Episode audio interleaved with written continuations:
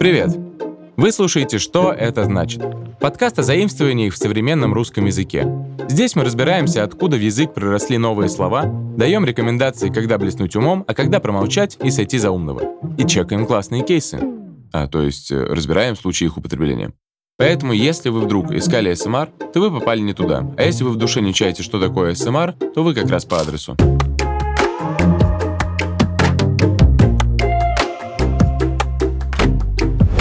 Ты совсем забыла, куда кладешь вещи. Ты что, не можешь ничего вспомнить? Видишь, ты сходишь с ума. Это говорит муж героини книги «Газовый свет». То, что он делает, сознательно искажает вещи, заставляя жену усомниться в своем восприятии реальности. Сегодня это называется газлайтингом. Это слово довольно крепко вошло в лексику миллениалов, поэтому сегодня постараемся выяснить, из чего же оно состоит. Короче, газлайтинг — это манипулятивное поведение. Его применяют с целью заставить человека сомневаться в адекватности своего поведения. Иногда его заносят в категорию эмоционального насилия. Сразу оговорюсь, что в русском языке нет прямого аналога, который одним словом описывал бы такое насилие над людской психикой. Поэтому оно так и популярно. Свое название термин, с английского языка газлайтинг переводится как «газовый свет», получил в честь одноименной пьесы 1938 года. В ней был реалистично описан этот вид психического насилия. По сюжету семейная пара переезжает в дом умершей тети. Однажды муж случайно узнает, что где-то в этом доме спрятаны бесценные украшения и начинает их искать. А чтобы нелюбимая жена ему не мешала, он начинает убеждать ее в том, что она безумна. Когда жена замечает, что по вечерам газовые лампы в доме начинают мигать, муж убеждает ее в том, что это лишь воображение. В конце концов, женщина засомневалась в своей адекватности.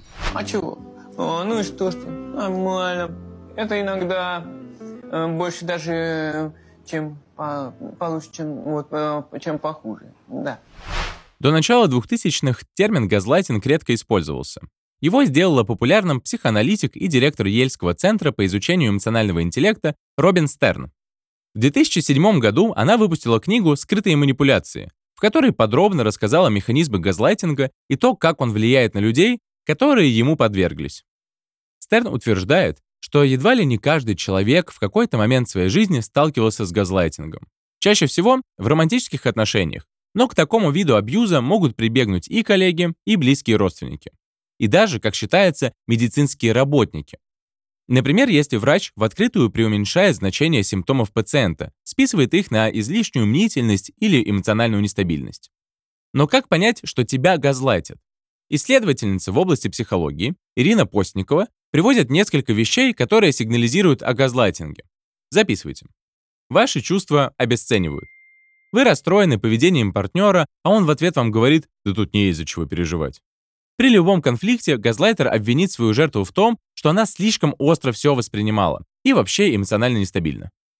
Затем газлайтер исказит факты в свою пользу. Он будет отнекиваться, что говорил вам что-то или обещал. Если вы точно об этом помните, будет утверждать, что вы все не так запомнили, неправильно поняли. Что попало, выдумываешь, ну в самом деле. Человек газлайтит, чтобы обвинить в своих ошибках другого. Газлайтер может убедить жертву в том, что это из-за нее он ведет себя неправильно. Например, она расстраивает его или злит.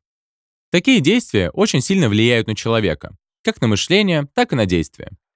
Например, жертвам газлайтинга часто свойственны такие мысли и фразы. Я веду себя как сумасшедший. Я просто слишком остро на все реагирую. Со мной происходит что-то нехорошее, но я не понимаю, что и я перестал понимать, что чувствую. Я виновата в том, что у нас все идет не так. Я постоянно все воспринимаю неправильно. Я всех вокруг разочаровываю. Я слишком глупая и неуверенная в себе.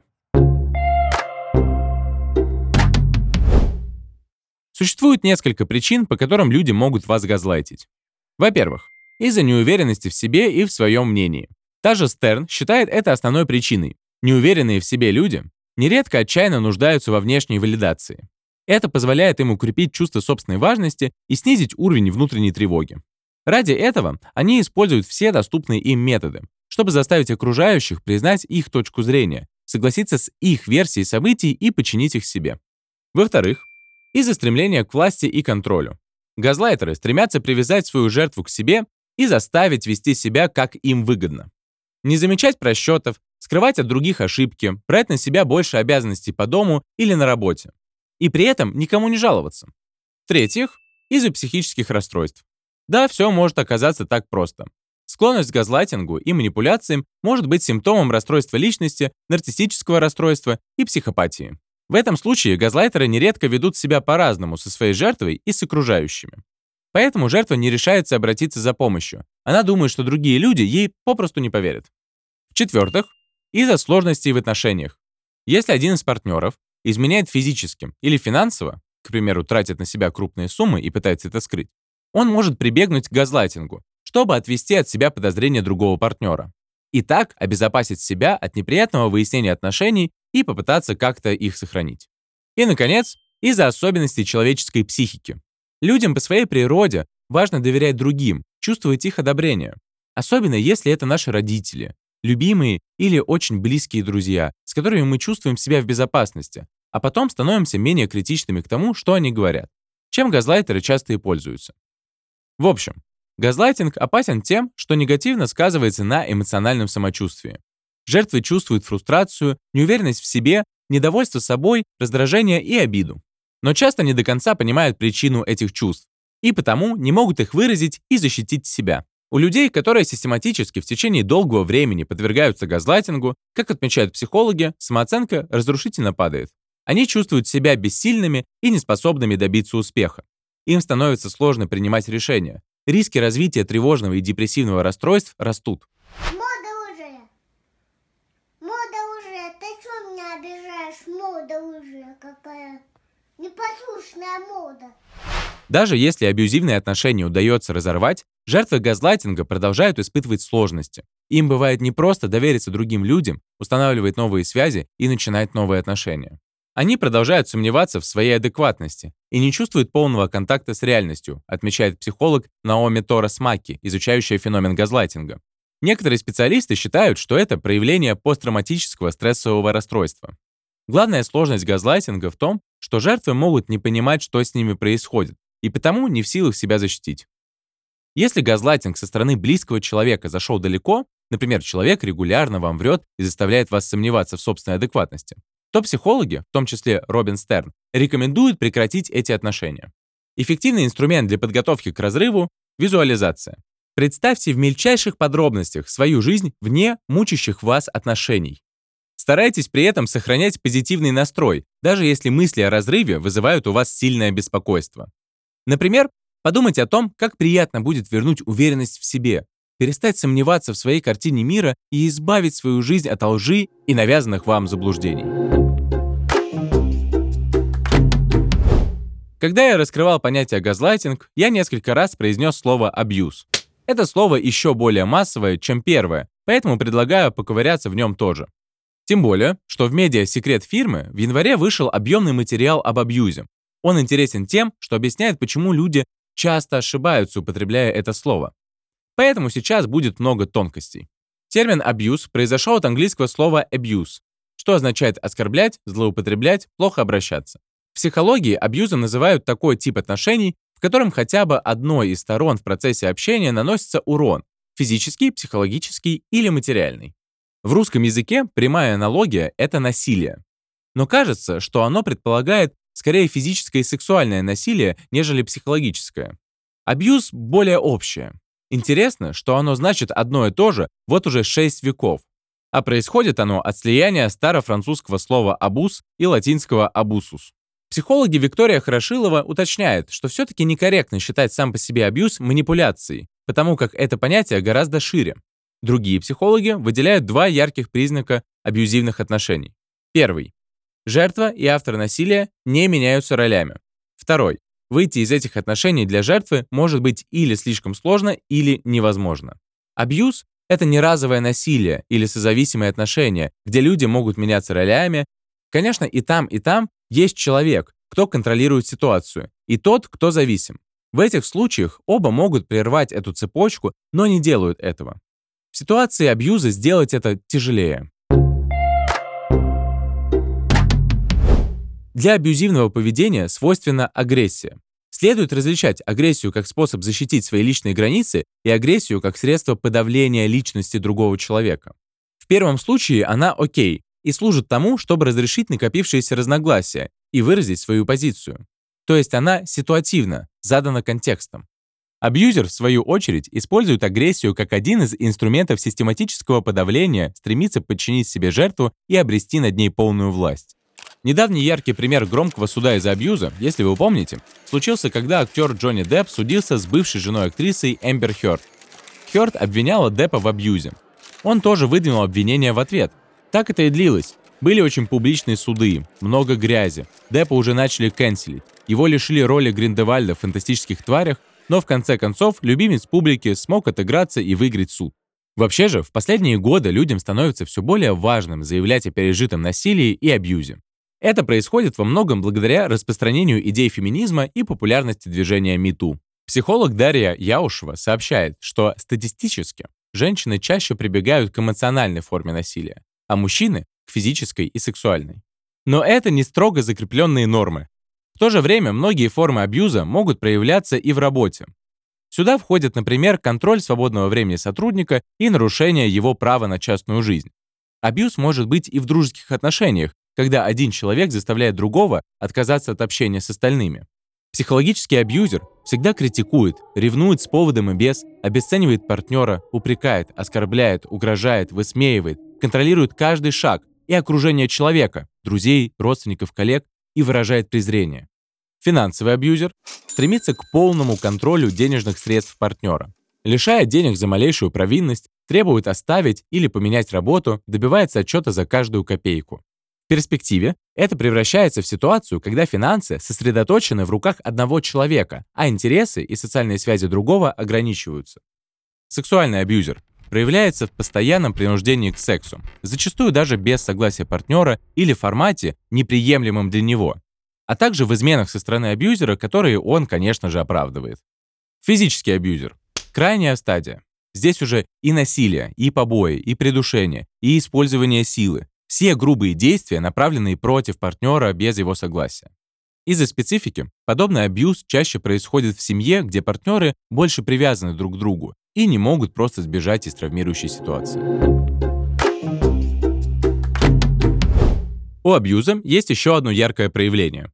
Школьники, например, часто жалуются на буллинг. Буллинг, от английского буллинг, запугивание, издевательство, травля — это систематические акты агрессии, словесной, психологической или физической, направленные против одного или нескольких жертв. Буллинг и травля — это синонимы, описывающие одно и то же явление. Слово «булли» впервые было использовано в английском в 1530-х годах и означало, вы удивитесь, «возлюбленный». Применительно к любому полу. Значение модифицировалось в течение 17 века от «fine fellow», что переводится как «хулиган», до «harasser of the weak», что переводится буквально как «притеснитель слабых». Это могло быть связующим смыслом между lover — любовником и ruffian — хулиганом. Глагол bully — травить впервые зафиксирован в 1710 году. А сейчас буллинг — это злоупотребление, так или иначе, властью, как заключает исследовательница и профессор Кэрол Кэстлберри в книге «Глобальная культура буллинга. Исследования и рекомендации». В самом широком смысле люди злоупотребляют своими полномочиями и принуждают к своей воле людей, которые не могут ей сопротивляться. Они совершают такие действия, которые несут постоянную угрозу вреда.